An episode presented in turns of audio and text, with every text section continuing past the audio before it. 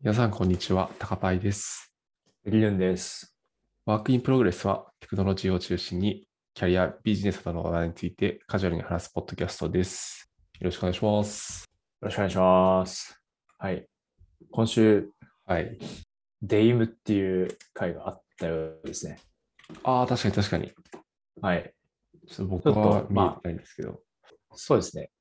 自分もツイッターでこうデイムで発表してきましたみたいな投稿を見て、うんうんああ、るんだっていうのを今見たっていう感じなんですけど。うん。そうですね。まあいくつか、その、ウォンテッドリーさんの、うんうんあの、投稿をよく見てたりしましたね。はいはいはいはい。はい。うん。なんかまあ、デイムっていう会自体は、別にその、まあ、機械学習会話だけじゃなくて、いろいろ、うんうんうんまあ IoT とか、まあ、結構多岐にわたる分野の発表がああるみたいですね。なるほど、なるほど。そうですね。あと、まあ、チュートリアルとかも、まあ、あったり、あと論文投稿とかもあるみたいで、はいはいはい。まあ、そうですね。まあ、普通のカンファレンスのようなうんうんうん感じですね。ちょっと自分は、なんか恥ずかしながら、今年まであんまり意識したことなかったんですけど、僕もそうっすね。うん。でも面白いですね。これなんかあれでしたよね。確か月曜日の昼間とかにやってたのかな、ああ、そう、そそうっんすぐよねらいだったかな。うん。はい。こうあの時月曜のあの時間帯、社会人だと普通にミはいーティングとか入りがちな時間帯だなと思いながら、うん。参加できなさそうだなと思って見てたんだよな。なるほど。確かに自分も参加してないですね。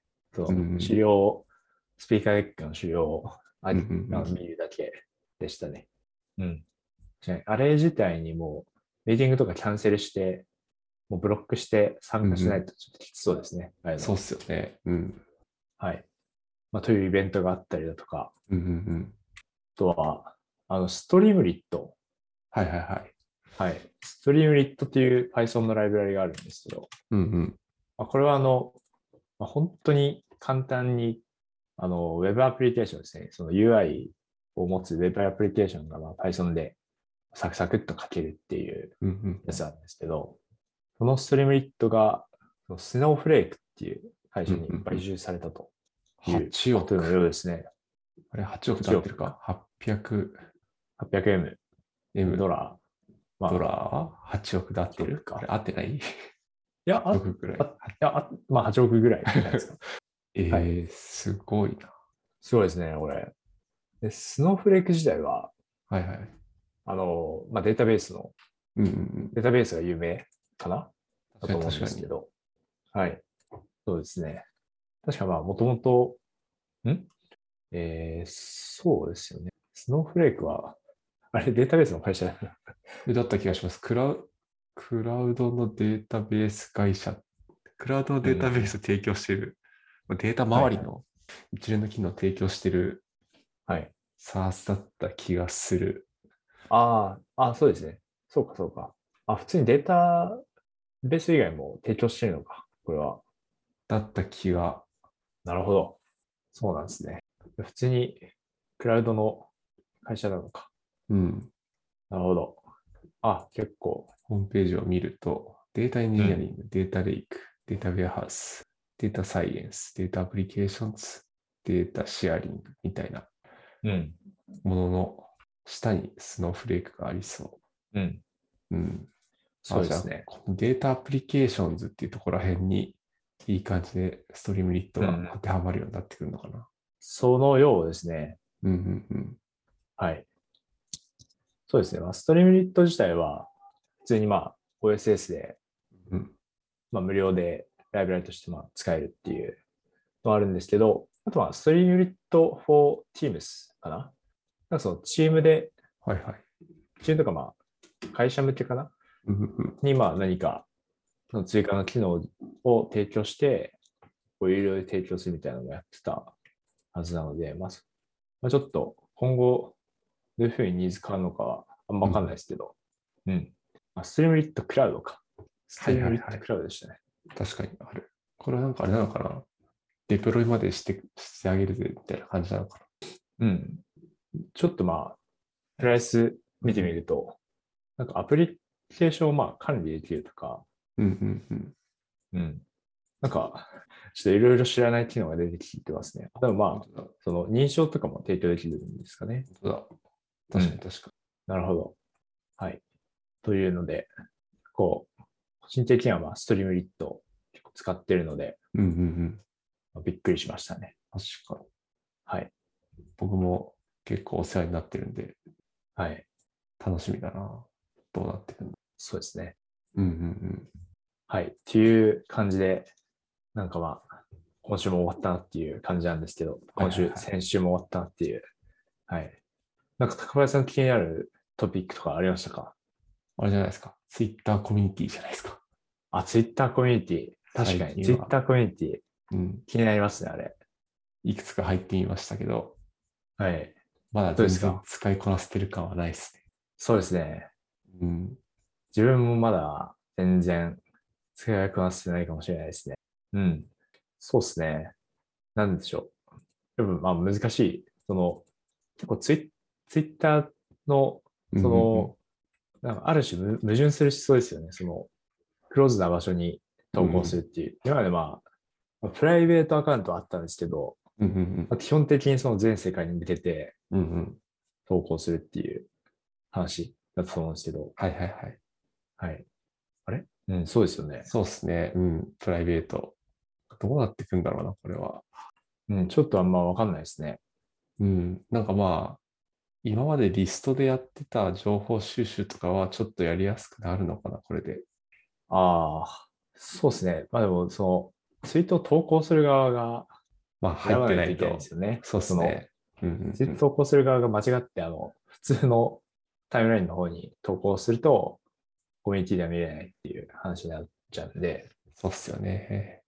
やっぱその辺が、なんか今まで、まあ、受信者側が管理すればよかった話を、その、受信者側も送信者側もちょっと管理する必要があるっていううんうんうん。感じですかね。確かに確かに。はい。結構むずいと思いますね。そうっすよね。いや、このツイッターコミュニティ、今検索機能ってまだないと思うんですけど、はい。あの、ま、マッツンさんって方が、その技術系のツイッターコミュニティをまとめてくれてるページがあって、はい。気になる人はそこからなんかいくつか入ってみると面白いかもしれないですね。確かに。それはどれかというと、今ちょっとチャットで送りますね。おお。ありがとうございます。なるほど。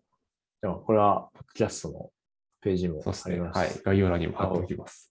ああ、安倍さんのツイッターコミュニティですね。ええなるほど。うん。Python Japan とかもありますけど、うん。でも今170人ぐらい入ってるのが Python Japan のコミュニティだ、ええあ。あんまり。活発にいろいろなってるようには見えないんですよね、まだ。そうですね。うん。こういうのやっぱなんか、Slack とか Discord とかが結構はいあ。るコミュニティが多いのかなと思ってて、そうですね。そうですね。うん。だからそこと今後どうなっていくか、うん。確かに。うん。楽しみだな、この Twitter コミュニテそうですね。まあ、そっか、まあ。確かにまあ、完全に、確かにな。そういうスラック見なくてよくならまあ、ならまあ、ィ。うん。なんかすごい便利ですね。はいはいはい。そうっすよね。うん。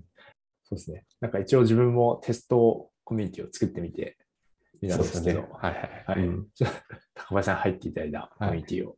はい。これちょっとむずいなと思って、 は一旦ちょっと予想を見るかって思ったんです。いはいはい。そうっすよね。うん。ちなみに僕はあと Notion のコミュニティに入ってみたんですけど、はい。ここは結構なんか活発に投稿がされてる印象ですね。ほうほうほうん。2100人ぐらいメンバーがいて、う。はい。そこそこ投稿されてる、なんかツイノーションの使い方のチップスとか、うん、本当だ。うん、うん。確かに。そうっすね。だからなんかまあめちゃめちゃ活発になってるとこは多分なってんだろうな。ちょっと見つけられてないけど、そういうコミュニティを。確かにですね。そうっすね。うん。なんかおすすめのコミュニティがあったら教えてほしいですね。リスナーさん確かにもしぜひぜ何ひかあれば。はい。確かに。なるほど。いや、でも今後に注目ですね。これは。うん。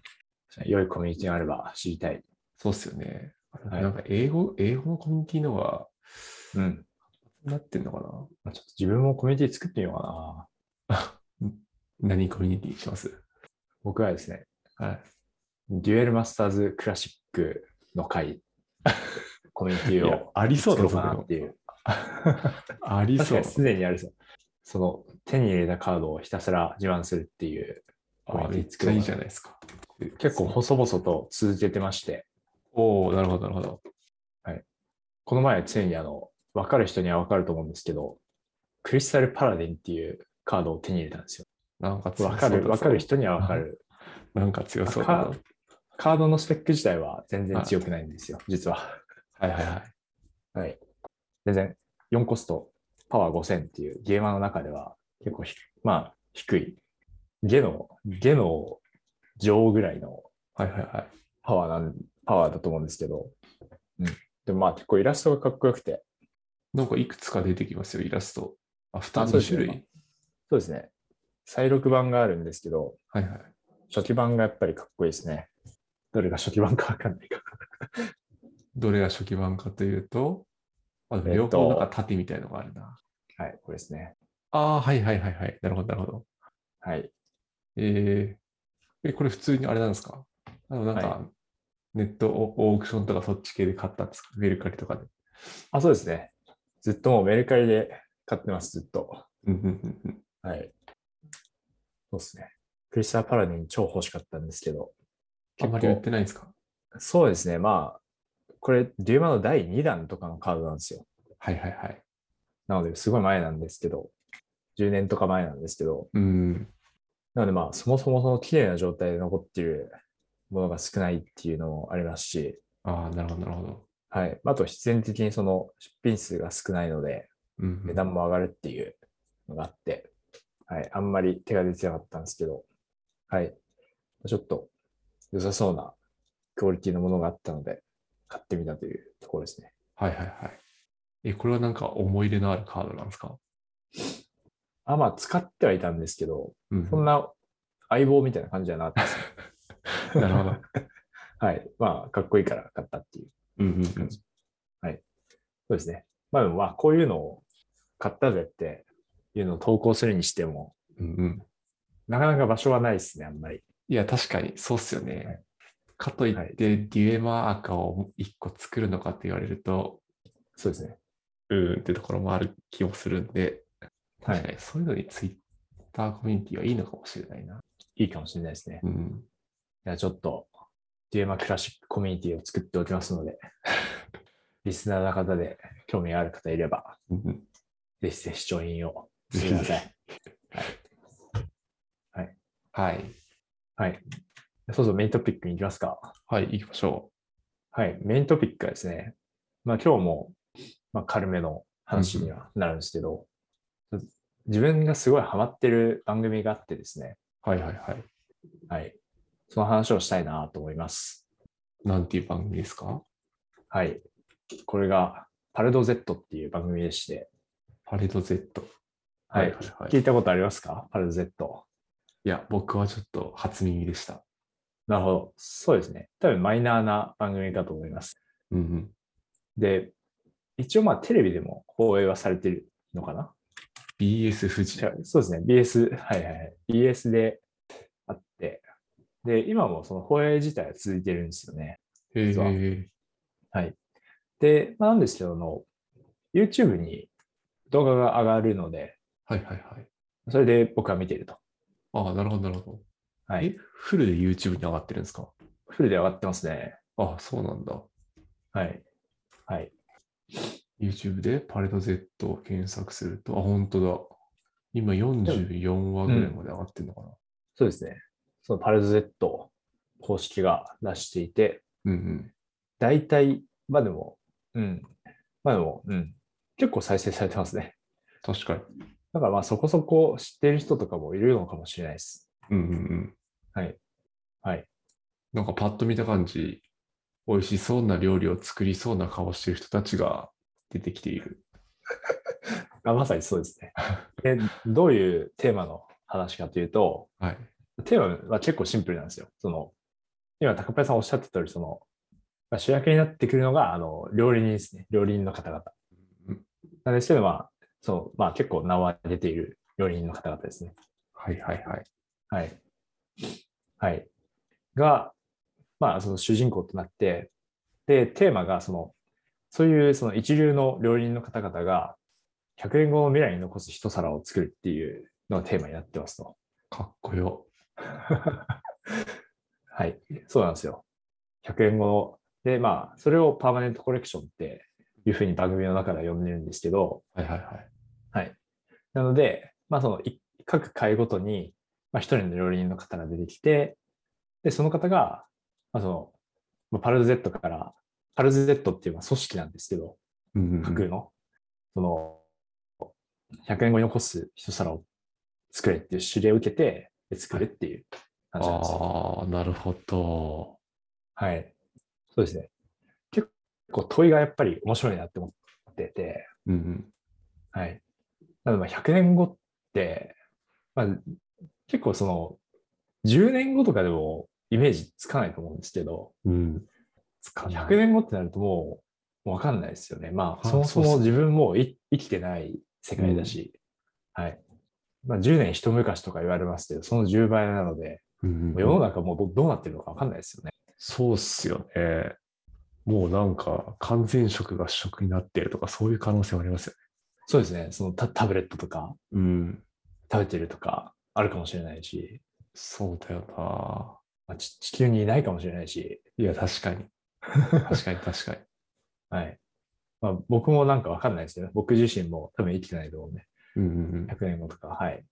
あの、その100年後をイメージして、まあ、皿を作るっていう。えええ、これじゃあなんか、ちょっとあれなんですかなんだろう。現代には出てこなさそうな料理が出てくるんですかそういうわけでもないのかあ、そうですね。そういうわけではないかな。うん。まあ、やっぱりその、各料理人さんのその、まあ、色をなうんうん。はい反映して、で、出てくるので、はいはい。 でいいきなりそ、そのタブレットが出てくるとか、 ないないですね。はいはい はい。この一つに私の一室を教室しましたみたいな。そういうのではないか。そういうのではないですね。はい。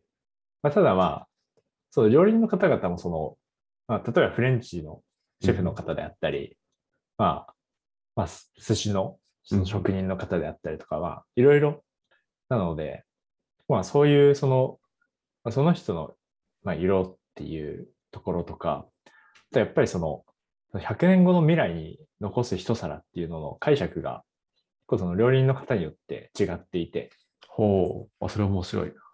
そうですね。そこも結構面白いポイントですね。で、まあ、例えば、まあ、その出職、ある出職人の方は、うんうんまあ、まあ、お寿司を、この、まあ、100年後の未来に残す一皿っていうので、まあ、選んで、うん。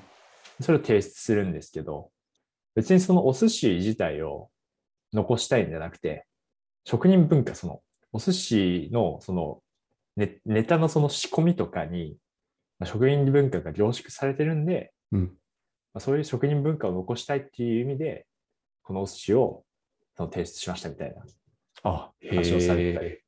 ああ、面白い。か、あとは、その人によっては、そのまあ、日本の水産資源ですね。うんうんうん。はい。で、まあちょっと自分もあんまり知らなかったんですけど、まあ日本はあのあれじゃないですか、海に囲まれて、うんうん水産資源豊かな国だと思うんですけど、その水産資源結構減ってるらしいんですよね。あ、そうなんだ。みたい。まあでも、まあ動画作られた頃がまあ、結構前なので、うんうん数年前なので、まあ今はどうかわかんないですけど、まあでもそういう水産資源減ってて、けど、まあ、そういうその日本のその魚とかをまあ結構ふんだんに使った料理をその方は提出されるんですけど、うんうんでまあ、それをまあ残す理由としては、まあ、100年後とかどうなってるかわかんないけれども、まあ、こういうのが、まあ、まだ作れる世界であってほしいなっていううん。あ意味を込めて、まあ、その皿を作るとか。あ、はいはいはいはい。そうですね。なのでまあ問いとしては、一本筋の通ったうんうん100年後の未来に残す一皿を作ってくれという問いなんですけど、うんうんうんその間に返されるその、まあ、その両輪の方が違うことによって、そのアウトプットがかなり違うっていうのが、まあ面白いとえーころですね。もちろんあれですか、シンプルにはい。俺の作っったこの料理はうまいから100年後にも残れよみたいな人もいるんですよね、もち ろん。ああ、確かにあんまりいないのかな直接そうとは、直接そうとは言わないと思うんですけど、うんうん、ただ確かにその、ぶれぶれますね。その、普通に料理作る人もいます。はいはいはいはい。はい。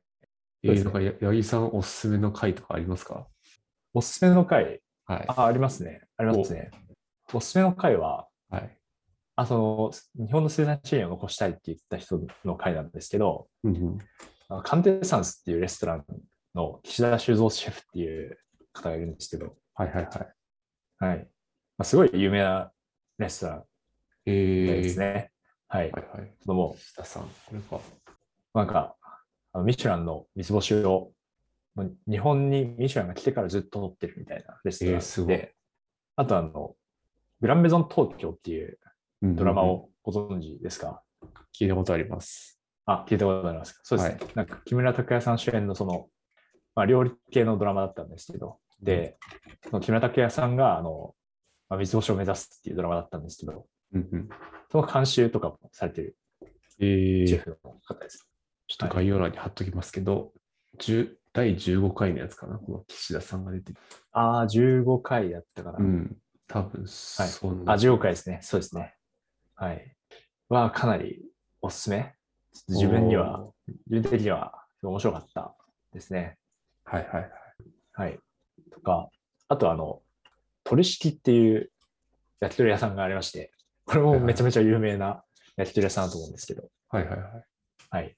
これは26回の池川義輝さん、鳥敷の主の方ですあーね。はいはい、これか。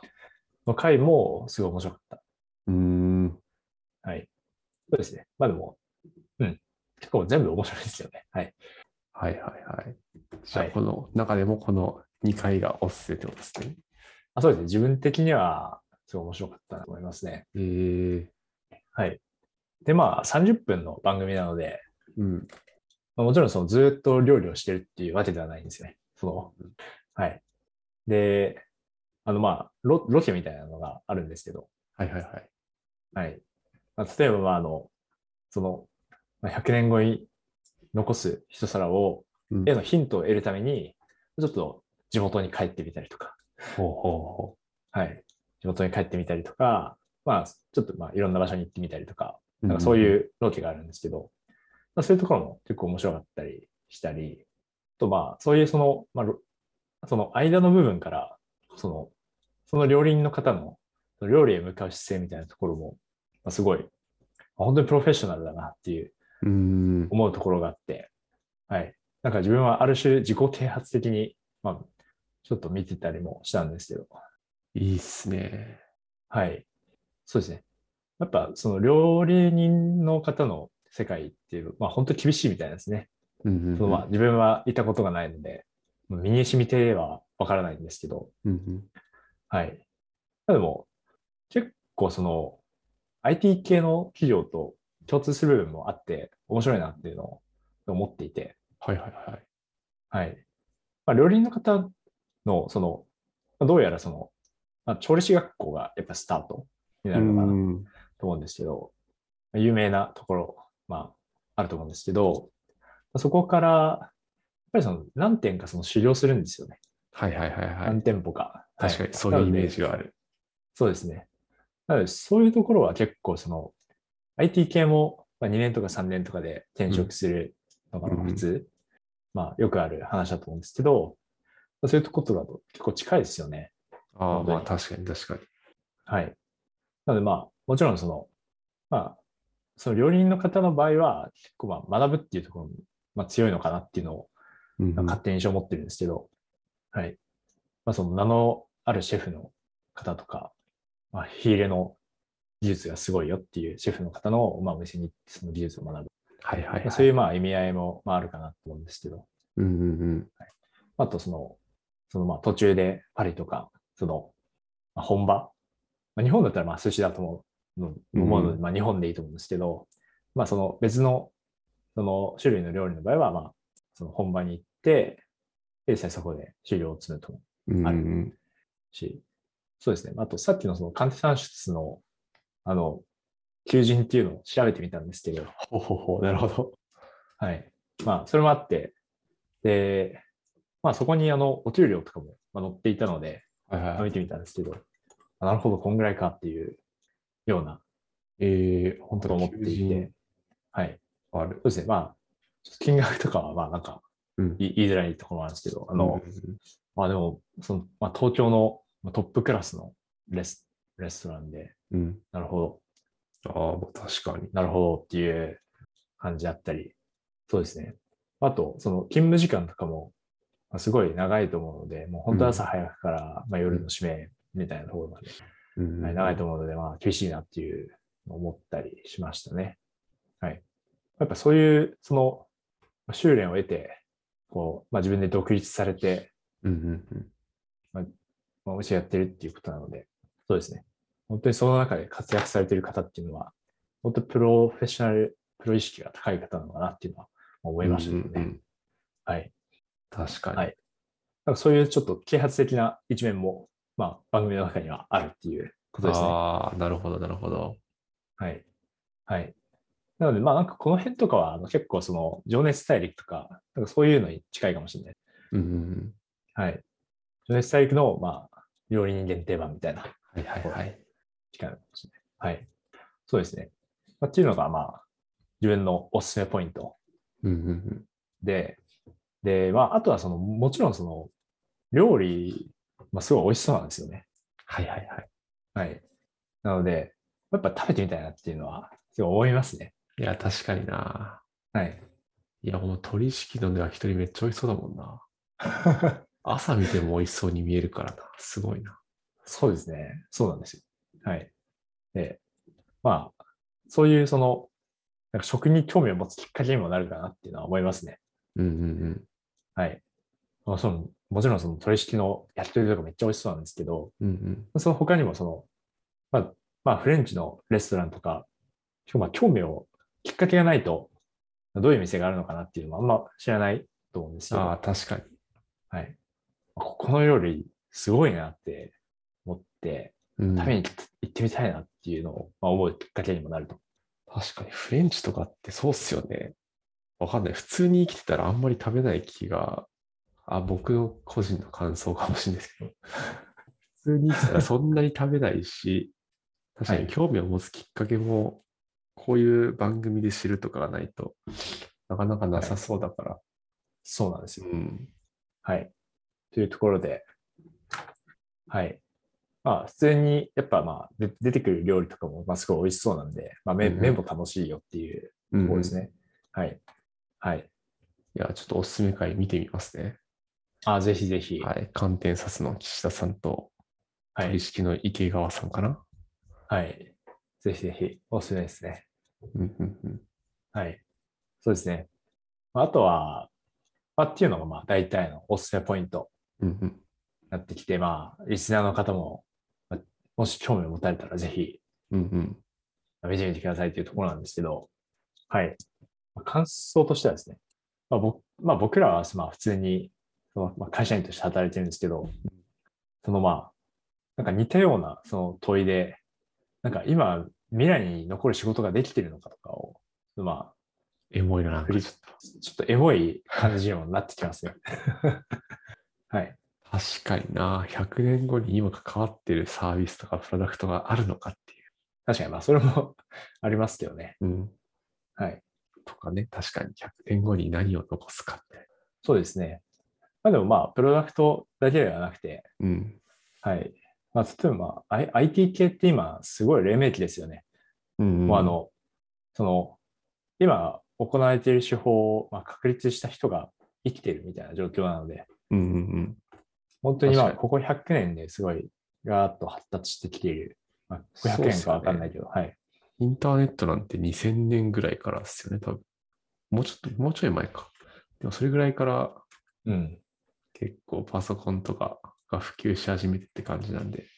そうですね。うん。そうですね。まあ、機械学習もそうだと思うんですけど、うん。本当に、もうレジェンドがまあ、まだまだバリバリ現役でやってるよはいっはいてはいううんうんまあ状態なんで、まあ、そういうまあレジェンドの人とかも、やっぱりその試行錯誤の中で、まあ、その前例がない状態の中で、うんうんうんこういう開発形態だったら、まあ、アジャイルとか、うんうんこういう開発形態だったら、まあ、まあ、うまくいくんじゃないかっていうのを、まあ、こうんうんう試行錯誤していって、こう、アジャイルとか、僕はあんまり詳しくないけど、エクストリーミングプラミプログラミングとか、うんうんうん XP とか、まあ、そういうのを作り上げられていったというので、まあ、別にその、そういうのは企業がまあ消えてしまっても絶えない、うんうんまあ、歴史として存在し続けるものかなっていうのは思うので、なんかまあ、ちょっと自分も、あこれは残せたなっていう仕事をしてみたいなっていう、なんかこう、番組見る中でちょっと思いましたね。えー深い話だなあんまり考えたことなかったな。100年後とか、未来すぎて。うん。うん。まあそうですね。100年後はまあ未来すぎなんですけど、うん。でも、でもまあ、まあ、例えばまあ、自分今子供がいるので、うんいるんですけど、まあその子供も20年後とかには、まあ成人して普通に働くと思うんですけど、うん。まあ健康な場合行けば。だかうん。らそうなった時に、ワンチャンそう自分が残したドキュメントとかがうん。見られる可能性あるなっていうのを、確かにね。全然あり ますよね。いや、あると思いますよ。ある、ある、そうあでする。で、こはれいなんか、お父さんこれちょっと読みづらくないみたいな。書いてあること意味わかんないんだけど、みたいな。はい。はい。とかね。そうですね。はい。まあ、そう、そうですね。まあ、そういうのもあるなっていうので、うん。まあ、100年後って考えると結構スパンの長い話ですけど、うん。まあ、普通になんか、ちょっと立ち止まって未来、誰かに見られても、まあ、別に恥ずかしくないアウトプットかみたいなのは、まあ、ちょっと考えるようになりましたかね。いやー、なるほど。いいっすね。いろんな 情報をパレット Z から得られてる。そうですね。まあ、自分、本当にこの番組好きなので、あと、そうですね。まあ、まあ、それはちょっとまあ、エモい、 うんうんまあ、エモめな感想なんですけど、そのまあ、パルゼットあの、その東京の店だけこう特集してるっていうわけではないので、はいはいはい。そのまあ、まあに日本ではあるんですけど、うんまあ、いろんな、まあ、まあ、パリの特集することあるのかな。まあ、なんか、そうですね、まあ、東京は多めなんですけど、うん。うんその、まあ東京じゃない、まあ、ち地方のうん。ところも名店みたいなところもまあ特集してたりするので、うんうんうん。そうですね、まあ、旅行に行ったりして、機会があったら、まあ、そういうところにも行きたいな、みたいなのは、ああ、確かに。はい、そういうばっくりとした感想としてありますね。うんうんうん。はい、普通にまあ、美味しいご飯を食べたいなっていうまあことなんです。確かに。はいこういう人気店ってどれぐらい前から予約したらいけんのかなそうですね。ちょっと自分もまあ、わかんない。そうっすよね。はい。僕行ったことがないので、わかんないので。はい。うん、気になるな。そうですね。例えばこの鳥敷さんとかは目黒にあるんですよね。目黒ですね。まあ、取引は、なんか全然予約取れないみたいですね。本当に。そうなんだ。すごい今 Google で鳥敷予約取り方って調べると一番最初になんか予約できる取り方の裏技徹底解説っていう記事が出てくる。ああ、2ヶ月先の予約まで受け付けてるから、うん。もうその日に朝一で電話するとかなのか。うーん、そうですね。こういうところ行ってみたいな、ちょっと確かに。そうですね。うん、そうですね。